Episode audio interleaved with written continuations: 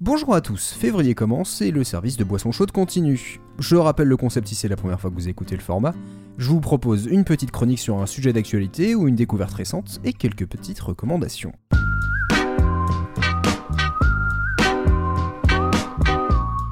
Le sujet de cette semaine, eh bien j'ai vu passer il y a quelques jours un article sur Nicki Minaj qui mettait une de ses chansons à la retraite, et ça a été très soudain. En plein concert, la bande son commence, la rappeuse lance les premières lignes de son tube Starships, et là, stop, elle arrête tout. Je ne joue plus cette chanson, je ne l'aime pas, qu'est-ce que vous voulez que je fasse? Stupide chanson.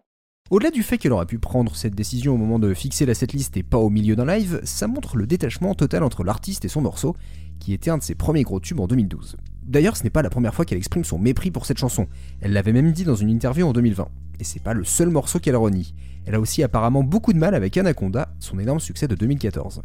Alors pour la rappeuse quarantenaire, c'est une question d'âge, une question de décalage? Bien en 10 ans, on a bien le temps de changer d'avis sur sa propre création, on a évolué, le contexte aussi, et quand on a interprété un titre des centaines de fois, il doit parfois vous sembler complètement vide de sens. Donc je me suis penché sur les cas d'artistes qui ont fait le choix de mettre un de leurs morceaux au cimetière. Vous avez toujours une version studio ou un ancien live, mais vous ne l'entendrez plus de la bouche de son créateur ou de sa créatrice, en principe. Tout d'abord, je voudrais vous parler des retraites officieuses. C'est en fait un cas très fréquent d'un morceau qui a progressivement quitté la rotation des titres joués en live. Vous l'avez entendu sur la tournée de l'album, et c'est tout. Ou bien il a été recalé simplement parce que la discographie commence à être longue, et il faut faire de la place pour les nouveaux morceaux. Il peut aussi s'agir d'un des plus gros succès de l'artiste, trop joué, trop demandé.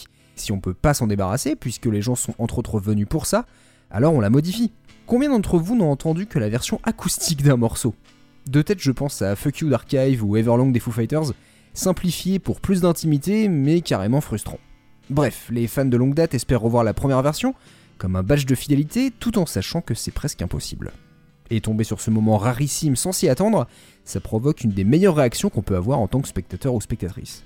A l'inverse, j'ai ce souvenir d'un concert de Royal Republic où on leur a demandé un titre d'un de leurs premiers albums, et au bout de quelques secondes, à essayer de lancer la machine, eh bien ils ont arrêté, impossible de se rappeler des paroles.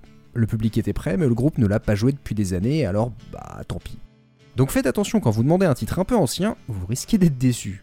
Bref, revenons à notre grande interrogation que j'ai découpée en trois. Qui a renié une de ces chansons et pour quelle raison? Comment il ou elle s'y est pris? Et est-ce qu'ils ou elles ont tenu leurs promesses? Commençons par les darons qui ont bien eu le temps de se poser la question, les Rolling Stones, qui ont écarté Brown Sugar de leur concert en 2021. Alors le titre parle d'héroïne, mais en l'incarnant à travers une jeune femme noire et esclave. C'est très casse-gueule, et Mick Jagger a reconnu lui-même bien plus tard qu'il n'aurait jamais écrit cette chanson aujourd'hui, me serais probablement censuré. Dieu sait de quoi je parle dans cette chanson, c'est un tel bazar, tous les sujets les plus obscènes réunis d'un seul coup. Alors son compère Keith Richards n'a pas trop compris le problème, pour lui ça dénonce avant tout l'esclavagisme. Et Jagger a annoncé retirer Brown Sugar de la setlist, disons en attendant que ça se tasse. Alors ils ont failli faire de même avec Street Fighting Man, une chanson en soutien aux luttes sociales que le chanteur a remis en question. On m'a convaincu de la mettre dans cette tournée parce qu'elle y a bien sa place, mais je suis pas sûr qu'elle ait la même résonance aujourd'hui. Et ça, c'est une citation de 1995. Et l'ironie là-dedans, c'est qu'à sa sortie en 68, Street Fighting Man a été très critiqué dans un climat social très tendu. Et il a même été boycotté par de nombreuses radios américaines. Alors plus que le sujet, c'est parfois aussi le vocabulaire qui pose souci. Et là, j'ai distingué deux aspects, l'ignorance et la provocation détournée. D'un côté, on a eu récemment les chanteuses Lizzo et Beyoncé qui ont choisi chacune de retirer un mot de leur chanson, spaz, qui en argot américain décrit une réaction maladroite, exagérée, mais en anglais britannique est considéré comme une insulte envers les personnes handicapées alors elles ont eu l'intelligence de modifier juste ce passage. Pourquoi l'intelligence? Eh bien par exemple le morceau de Lizzo, Girls, se veut être un hymne féministe, où elle n'hésite pas à reprendre des termes comme bitches ou hoes. C'est une réappropriation de ces insultes par une personne concernée, un moyen de renverser la discrimination en reprenant le mot à son compte. Mais pour Spaz, bah, c'est juste une maladresse d'une personne qui ne savait pas le poids de ce qu'elle disait. Et si la démarche est de faire un morceau inclusif, bah, mieux vaut être accord. Mais si l'idée c'est de provoquer, d'utiliser un terme ouvertement dégradant, même pour dénoncer une situation, ça devient vite compliqué. Citons Elvis Costello et son morceau Oliver Army, que je vous ai d'ailleurs passé dans mon épisode de Blues from the News sur le conflit en Irlande du Nord. Pour décrire le mépris de l'armée anglaise, il présente un Irlandais comme un blanc, un terme fort qui allait faire réagir en 79, mais qu'avec leur recul Costello a du mal à assumer. Alors il a décidé de ne plus la jouer. Idem avec le chanteur américain Randy Newman et sa chanson Rednecks de 1974. Il s'y met à la place d'un sudiste raciste pour mieux se foutre de lui et utilise lui aussi le mot en haine.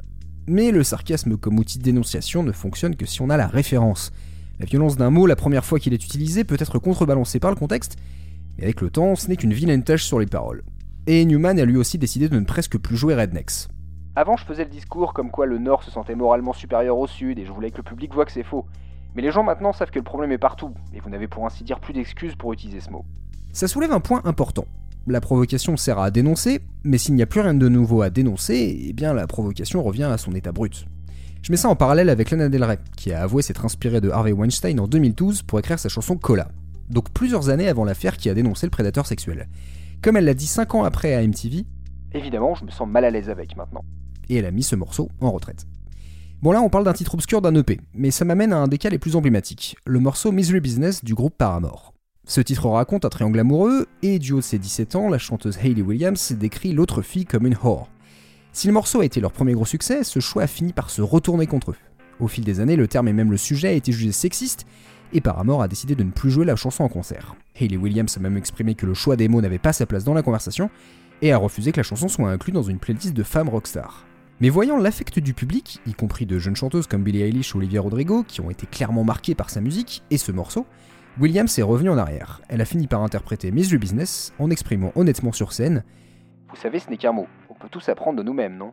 Et pour moi, c'est là une nuance très importante, surtout quand certains brandissent la fameuse cancel culture. Pour avoir plusieurs fois étudié la question de la censure dans la musique, on n'est clairement pas sur la même démarche. Il n'y a rien d'officiel, d'obligatoire, juste un avis populaire qu'on prend en compte ou non. Tout dépend de son intention et de la taille de son portefeuille. On met son morceau face au public et on voit comment il réagit, et c'est le but du jeu. D'ailleurs, on ne se pose pas trop la question d'une chanson qui a été très mal reçue et qui des décennies après est reçue avec des éloges par le public. Cette remise en cause et l'attention de l'artiste face à celle-ci, c'est aussi ce qui va faire la longévité de ce morceau. Qu'il ne soit pas juste un artefact du passé, peut-être louable dans le fond mais maladroit, dépassé dans la forme. Qu'on soit l'auteur ou l'auditeur, on doit pouvoir l'apprécier sur la durée, en voir les faiblesses pour vraiment l'assumer et la défendre. Et n'oubliez pas que Radiohead a évité Creep pendant des années comme une erreur de jeunesse et ils ont fini par se réconcilier avec leur tube à petite dose. Voilà, j'espère que cette chronique vous a plu, je trouve ce sujet d'autant plus intéressant que les principaux concernés ont des avis qui évoluent avec le temps et sont aussi tiraillés que celles et ceux qui les écoutent. Au passage, j'ai fait le choix de ne pas traduire les insultes parce que justement j'estime que de ma part ce serait gratuit et plutôt hypocrite vu le sujet. Et maintenant les trois petites recos de la semaine. D'abord, j'ai découvert le média auson.com qui aborde les musiques autour du monde et notamment un sujet sur la place des femmes DJ en Côte d'Ivoire. L'auteur François Renoncourt présente des profils variés et traite des points comme l'importance de l'image, le mélange des styles musicaux et le soutien des artistes face aux a priori masculins. Ensuite, une vidéo de Florian Moka, dont j'ai trouvé la chaîne par hasard il y a quelques jours et qui aborde le groupe MGMT. Et je me demandais justement depuis quelques temps comment ce duo qu'on entendait partout à la fin des années 2000 avait apparemment disparu, et j'ai appris beaucoup de choses. Et en plus, c'est en français. Et pour finir, une autre vidéo, cette fois en anglais, du célèbre Rick Beato. C'est une discussion avec le musicien Tim Pierce sur la fin de la classe moyenne dans la musique. Bon, c'est un problème bien plus global, mais je trouve le l'angle pertinent. Comment les musiciens qui arrivaient pendant plusieurs décennies à vivre décemment en bossant pour des artistes plus ou moins connus, voient cette industrie se scinder entre une petite élite et des millions de débrouillards aux revenus très limités. Bon, et puis un petit bonus, une autopromo, je viens de faire un article sur la musique tombée dans le domaine public et comment on l'utilise assez peu pour l'instant. C'est à lire sur slate.fr et je suis vraiment content de ce sujet. Je vous ai mis tous les liens en description, en plus des sources de la chronique. Merci d'avoir écouté cette quatrième boisson chaude, si elle vous a plu, faites-la goûter autour de vous, donnez-nous un avis sur votre appli favorite, venez nous parler sur Instagram, sur Threads ou sur notre salon Discord. Vous pouvez aussi nous soutenir sur notre page Patreon. Je suis content du rythme que j'ai pris jusque-là et je compte bien le continuer, alors si vous voulez booster ma motivation et la tirelire de Tartine Ta Culture pour acheter du matériel d'enregistrement, des livres ou autres, n'hésitez pas à nous rejoindre. D'ailleurs, avec la somme collectée depuis un an, j'ai pu me payer le trajet et le pass pour le festival Longueur d'onde du 7 au 11 février à Brest. Donc déjà, merci beaucoup aux 6 contributeurs pour votre participation. Et ensuite, si jamais vous êtes au festival, bah faites-moi signe sur les réseaux et ce sera un plaisir de vous parler en vrai. C'est la fin de ma quatrième page et de ce quatrième épisode. Je vous souhaite une excellente journée et à la semaine prochaine. Ciao